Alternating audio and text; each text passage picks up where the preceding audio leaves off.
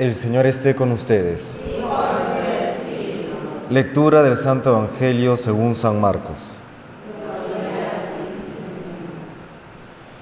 En aquel tiempo Jesús se marchó a Judea y a Transjordania.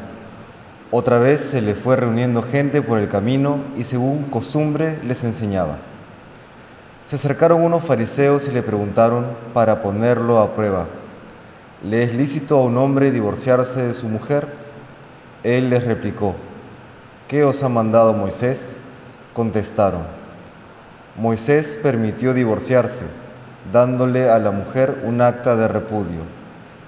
Jesús les dijo, por vuestra terquedad dejó escrito Moisés este precepto.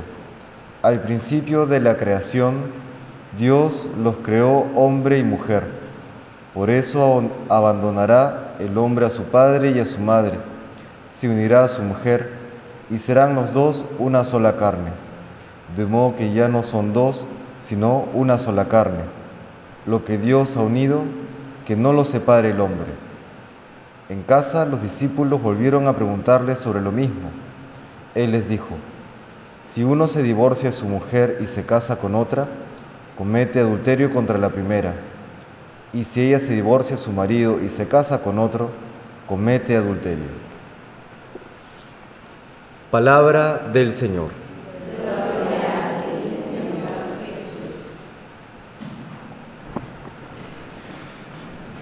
Qué importante este Evangelio en cuanto que afirma una verdad respecto del ser humano, que estamos hechos para un compromiso que dure para siempre.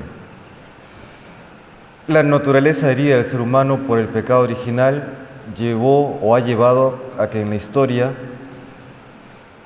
aquello que resulta más importante para cada uno de nosotros termine, termine herido, termine debilitado, al punto que llama la atención que no solamente son los fariseos quienes le preguntan si es lícito divorciarse, sino que luego también los mismos, los mismos apóstoles ¿no? vuelven a insistir, como diciendo, Señor, ¿estás seguro?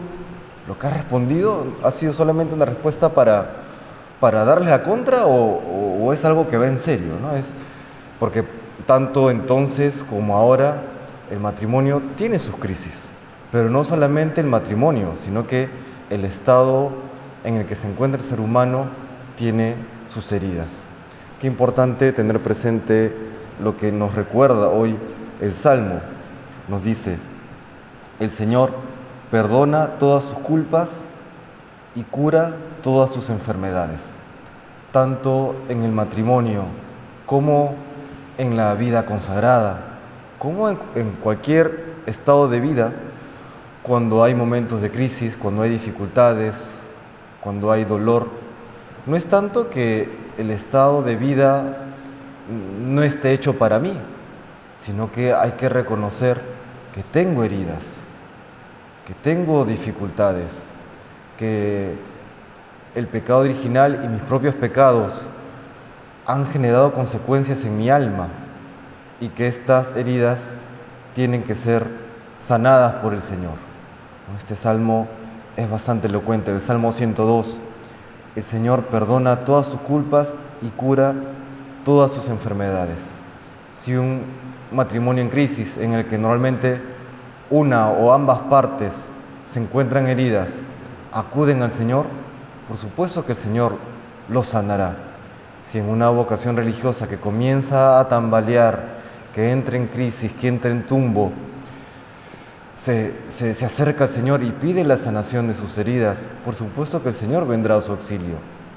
Tengamos presente esta realidad. No se trata de que el Señor ha venido a normalizar el pecado.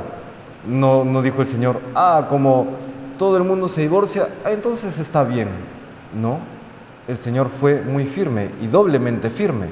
Ni, la presión de los fariseos, ni luego la presión de los discípulos llevó a que cambiase su discurso, a, que lo edulcorase. Él sigue afirmando, ¿no? Es eh, eh, el que comete, el que se divorcia a su mujer o el que se divorcia a su marido, comete adulterio. Es firme, comete adulterio y punto. ¿No? ha venido él a decir que el pecado ya no es pecado, sino a que ha venido a perdonarlo y a sanarlo. Eso con este pecado del adulterio como con cualquier otro pecado que podamos cometer en nuestra vida. Tengámoslo presente y pidámosle al Señor la gracia y la fortaleza para ir sanando nuestras heridas y superar nuestros pecados. Que el Señor nos bendiga.